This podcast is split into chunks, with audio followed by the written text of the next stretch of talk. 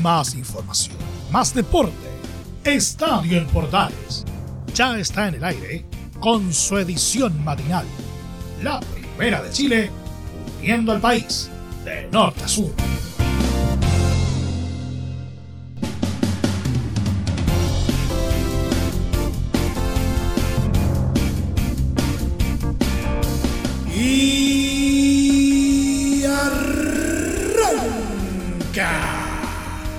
Señoras y señores, ¿cómo les va? Muy buenos días. Bienvenidos una vez más, bienvenidos al show.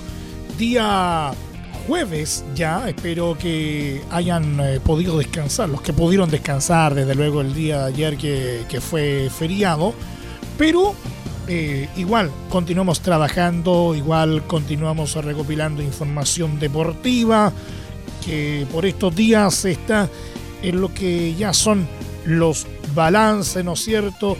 Eh, la Champions League que se está jugando, obviamente, eh, lo que resta de, de liguilla de, primera B y, y, posteriormente los partidos de la promoción, que vamos a estar hablando de ello en los programas sucesivos.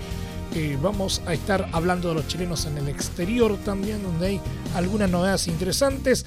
Ligas alrededor del mundo que siguen haciendo noticia y, como es habitual, nuestro querido polideportivo que va a estar enfocado en esta pasada en los Juegos Olímpicos y Paralímpicos de Invierno de Beijing que está bastante en llamas literalmente ¿eh? y también eh, vamos a estar hablando también dentro del polideportivo eh, cómo se viene de intensa la definición del título del Campeonato Mundial de Fórmula 1 todo esto y más en 30 minutos como es habitual. Comenzamos porque aquí arranca otra entrega de Estadio Portales AM.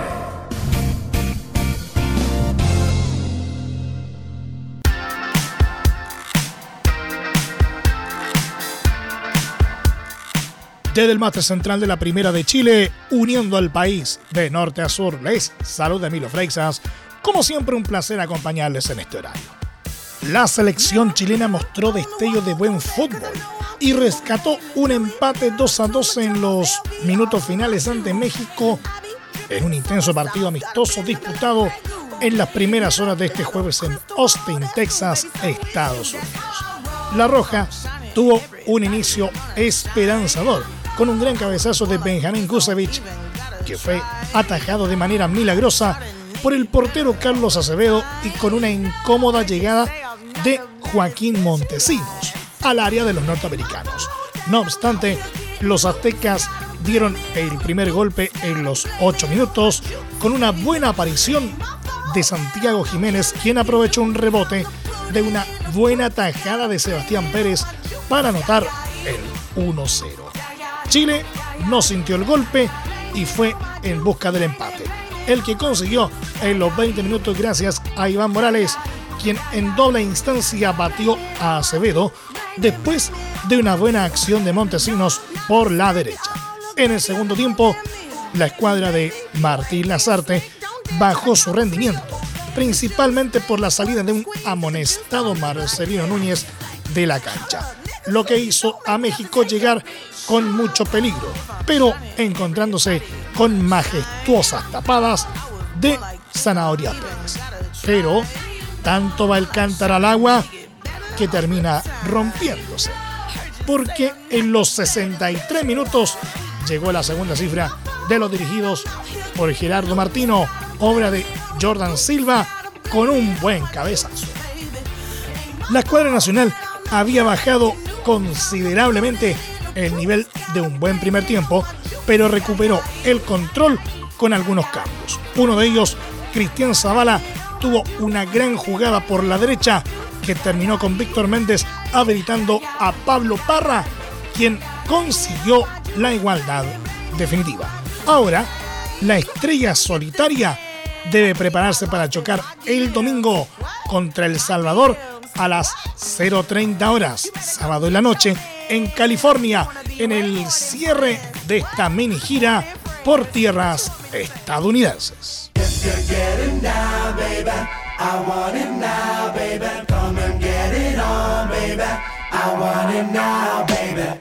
La Universidad de Chile frenó la hegemonía de Santiago Morning y evitó su tetracampeonato en el fútbol femenino tras vencerlo por 2 a 0 en el Estadio Santa Laura en la gran final de damas.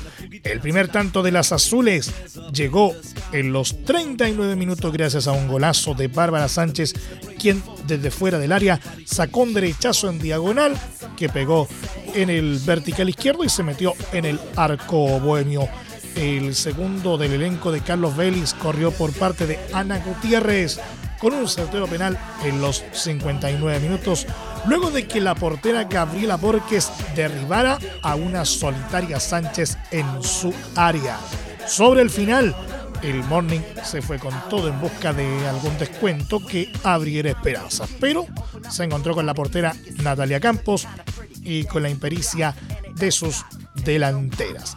María Belén Carvajal fue la árbitra de un compromiso que tuvo cerca de 10.000 personas en Plaza Chacabuco en un nuevo paso hacia la profesionalización del balompié femenino. Escuchemos las declaraciones eh, post partido de esta verdadera finalísima del fútbol femenino acá en la Primera de Chile y escuchamos la palabra del técnico de las azules, Carlos Vélez, acá en Estadio en Portales. A eh, la verdad que estamos muy contentos, era algo que, que nosotros queríamos, luchamos por esto, no es casualidad, hay un trabajo, hay un, hay un respaldo también institucional. Las jugadoras creyeron, se convencieron de que había una forma y que, y que eso a lo mejor nos podía dar buenos resultados. Gracias a Dios se dio. De verdad que estamos muy contentos y esto es mérito absoluto de, nuestra, de nuestras jugadoras. Bueno, Hoy día me voy a dedicar a disfrutar, no quiero pensar en los próximos días. Eh, tendremos una conversación con la plana mayor del club, evaluaremos qué se viene para el próximo año y si ellos, por supuesto, quieren continuar con este proyecto y ver si hay alguna alternativa también en lo personal. No, estoy muy cómodo en la U, estoy muy contento, pero, pero hay que verlo. Por otra parte, la delantera de Universidad de Chile, Bárbara Sánchez, se mostró muy emocionada por el título del cuadro azul. La escuchamos a continuación acá en la primera de Chile uniendo al país de norte a sur. Bueno, primero, gracias por salir electa a jugar el partido. Realmente para mí una emoción tremenda. Es un sueño. Le agradezco a toda esa gente que vino a apoyarnos, a mi familia. Y a pesar de la distancia están aquí conmigo. Y a toda la gente que está ahí tan lindo. Le regalamos este triunfo a todas mis compañeras porque dejamos todo en la cancha. Nos preparamos todo el año, la pasamos mal. Y aquí estamos siendo campeonas como la U se lo merece, lo más. Ha sido un trabajo grandísimo de comienzo a fin, de verdad que lo que nos ha entregado el profe, el cuerpo técnico, de verdad que ha sido grandioso. Han trabajado día a día, se han sacado todo por nosotras. Y bueno, aquí estamos, pagando en la cancha lo que la U se merece, siendo campeona. De verdad que estoy muy feliz, muy emocionada era lo que siempre había soñado y, nada, muchas gracias. Muchas gracias por estar aquí, ojalá que sigan, que sigan acompañándonos al fútbol femenino, ojalá que sigan apoyándonos, porque realmente se lo merecen, aquí está, que nosotros no vendemos, la cámara está enfocando todo lo que hicimos hoy, yo creo que ha sido un récord acá en Chile, así que estamos muy contentos, muy felices, de verdad que no, solamente gracias a Dios por todas estas bendiciones que nos está dando hoy.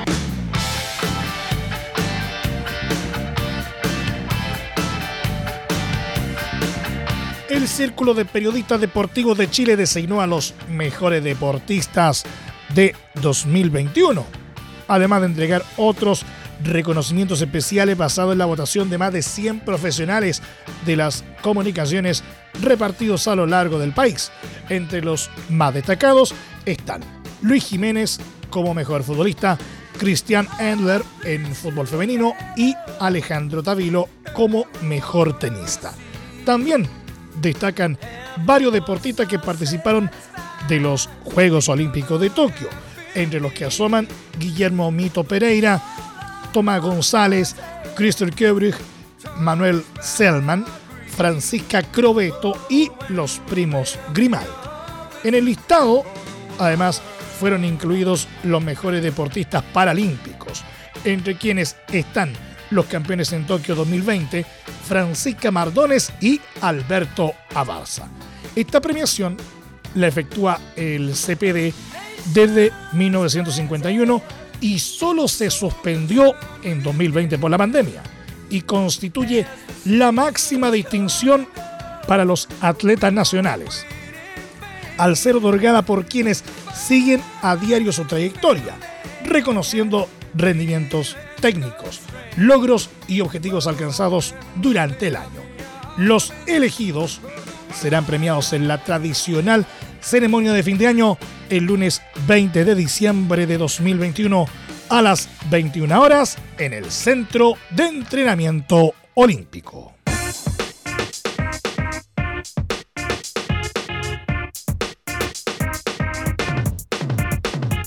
Una notita breve de la primera división porque Deportes Melipilla anunció este miércoles la salida del seleccionado boliviano Luis Jaquín, quien llegó al club a inicios de 2021. El cuadro Potro agradeció la entrega de Jaquín e informó que el defensor seguirá su carrera en Perú.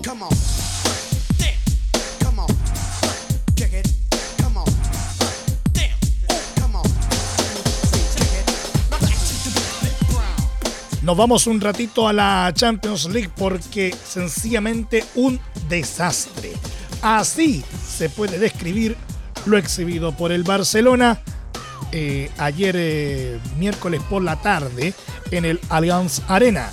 Los catalanes fueron goleados 3 a 0 por el Bayern Múnich y quedaron eliminados en la fase grupal de la Champions League en lo que es el primer fracaso de la era Xavi necesitaban ganar, pero no pudieron ante los bávaros y el triunfo del Benfica los metió a ellos en octavos.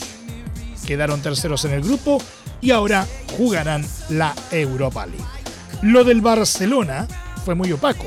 Fueron sobrepasados desde el primer minuto y jamás pudieron incomodar al equipo que dirige Julian Nagelsmann. Thomas Müller puso el primero a los 33 tras gran jugada de Robert Lewandowski y luego Leroy Sané con un bombazo de afuera del área aumentó a los 43. En el segundo tiempo, el Bayern liquidó el encuentro a través de Jamal Musiala a los 62. Pudieron hacer más goles incluso, pero no estuvieron finos en la definición desastroso lo del Barcelona, que hace 21 años que no se quedaba fuera de la Champions en fase de grupos.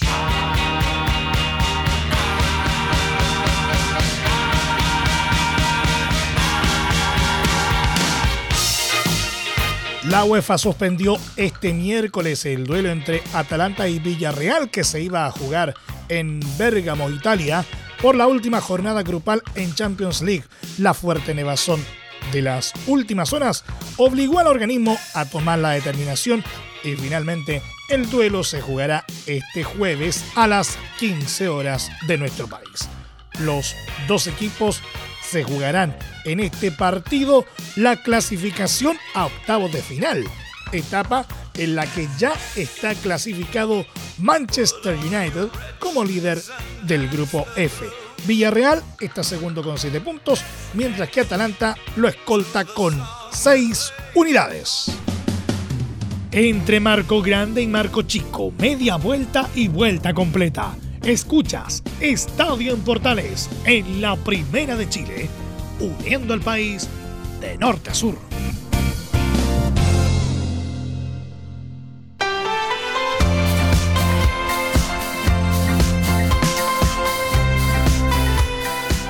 Volante y seleccionado chileno Diego Valdés está a una firma de ser refuerzo de América para la próxima temporada, según reportaron en México.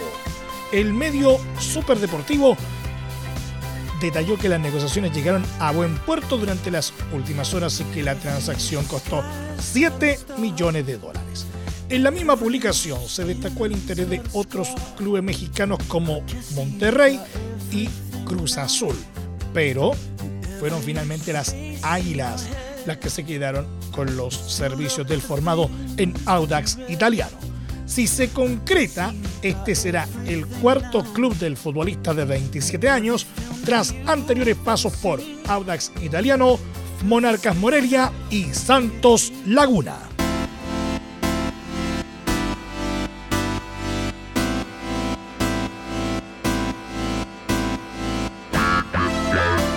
Siguiendo con los chilenos en el exterior, el entrenador eh, chileno Manuel Pellegrini confirmó que Claudio Bravo se mantendrá fuera de la convocatoria de Real Betis de cara al duelo de este jueves ante Celtic por Liga de Europa y adelantó que seguramente la próxima semana estará al 100.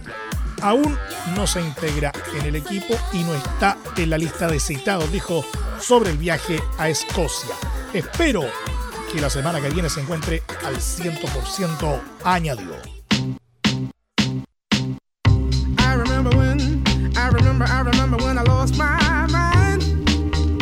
Revisamos ligas alrededor del mundo en Estadio en Portales AM. Boca Juniors se coronó campeón de la Copa Argentina este miércoles tras igualar 0 a 0 con Talleres de Córdoba y ganar 5-4 en los penales en el Estadio Madre de Ciudades en Santiago del Estero.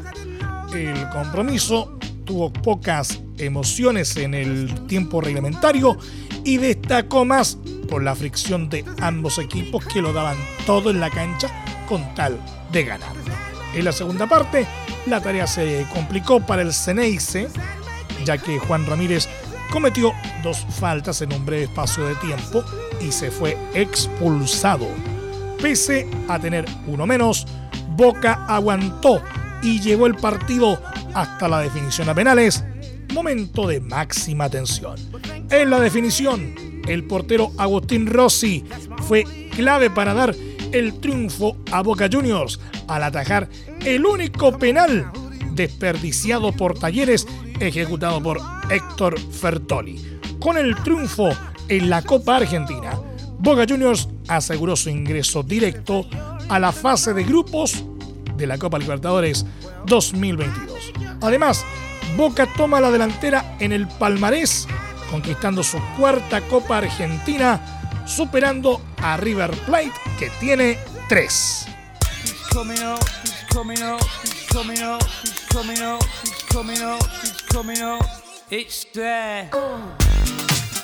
El experimentado lateral izquierdo Marcelo tiene en duda su continuidad en Real Madrid, equipo en el que finaliza contrato a mediados de 2022 y aseguran que volverá a Brasil. De acuerdo a lo replicado por diversos medios españoles, como Diario Sport, el jugador brasileño ya decidió que volverá a su país para llegar a Fluminense. Además, se informó que el jugador de 33 años no ha recibido ninguna oferta para seguir en Europa y que el club merengue no lo tiene en cuenta para renovar. Marcelo necesita sumar minutos y ser protagonista considerando una posible nominación de Tite para el Mundial de Qatar 2022, que sería su tercera Copa del Mundo.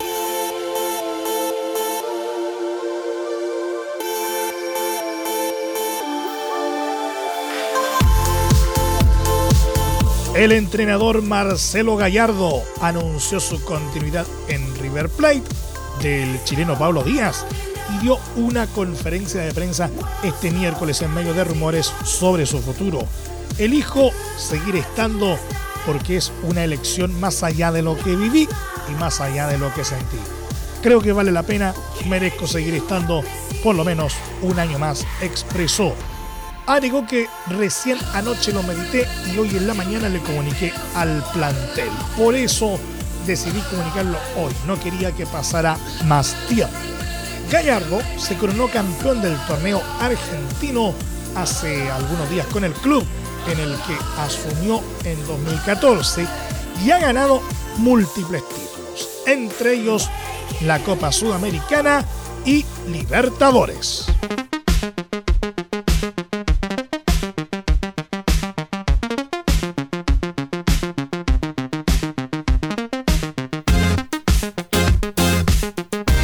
Preocupante, la superestrella del fútbol brasileño Pelé fue hospitalizado para someterse a un tratamiento por un tumor en el colon, informó el miércoles el Hospital Albert Einstein de Sao Paulo, añadiendo que se encuentra en condición estable y debería ser dado de alta en los próximos días. El ex seleccionado brasileño, considerado por muchos el mejor jugador de fútbol de todos los tiempos y tres veces campeón del mundo con la selección brasileña, había sido sometido a una cirugía a principios de septiembre, recordemos, por el mismo padecimiento.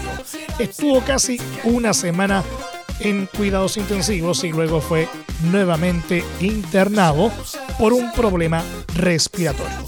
Según el comunicado del miércoles del hospital, Pelé, de 81 años, está continuando su tratamiento. La leyenda del fútbol dijo en Twitter el mes pasado que estaba bien y que se sentía mejor cada día. Los últimos años de Pelé han tenido varios problemas de salud. La cadera, columna y rodilla le han generado inconvenientes. Ha tenido que operarse e incluso ha sufrido algunas crisis renales.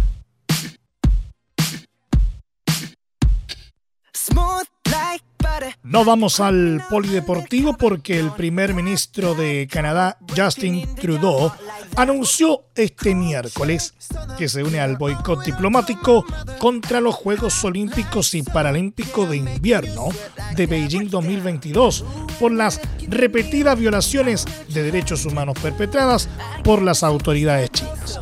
Trudeau explicó que, dada la situación de los derechos humanos en China, Canadá no va a enviar a ningún representante diplomático a los Juegos Olímpicos y Paralímpicos de Beijing este invierno.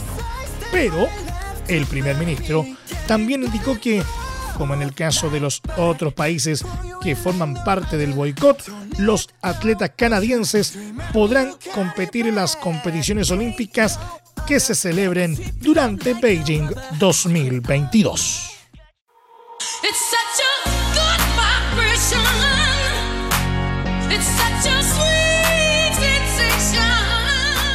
por otra parte, el piloto neerlandés Max Verstappen de Red Bull, que se juega el título mundial de Fórmula 1 con el británico Lewis Hamilton de Mercedes el domingo próximo en el Gran Premio de Abu Dhabi, anticipó que será una carrera excitante y confía en acabar la temporada de la mejor manera posible. Hemos tenido muchas victorias y buenos momentos este año. Hemos sido muy competitivos en general en comparación con las temporadas anteriores. Como equipo podemos estar satisfechos y orgullosos de lo que hemos conseguido, explicó el neerlandés en un comunicado de la escudería. Verstappen, líder del mundial, aunque empatado a puntos con Hamilton, asegura que el equipo va a darlo todo por ganar este campeonato. Y añadió, va a ser una carrera excitante y queremos terminar la temporada de la mejor manera posible. Y nos vamos. Muchas gracias por la sintonía y la atención dispensada. Hasta aquí nomás llegamos con la presente entrega de Estadio en Portales en su edición AM. Como siempre, a través de las ondas de la Primera de Chile, uniendo al país de norte a sur. Les acompañó Milo Freixas. Muchas gracias a quienes nos sintonizaron a través de las distintas plataformas de Portales Digital, a través de la red de medios unidos en todo el país y por supuesto también a través de la Deportiva de Chile radiosport.cl. Continúen en sintonía de Portales Digital porque ya está aquí Leo Mora y la mañana al estilo de un clásico. Portaleando la mañana a continuación. Más información luego a las 13.30 horas en la edición central de Estadio en Portales junto a Carlos Alberto Bravo y todo su equipo. Recuerden que a partir de este momento este programa se encuentra disponible en nuestra plataforma de podcast en Spotify, en los mejores proveedores de podcasting y desde luego en www.radioportales.cl. Que tengan todos un muy buen día y recuerden, ahora más que nunca hay que seguir cuidándose. Y si puedes, quédate en casa. Más información, más deporte. Esto fue Estadio en Portales con su edición matinal, la primera de Chile, uniendo al país de norte a sur.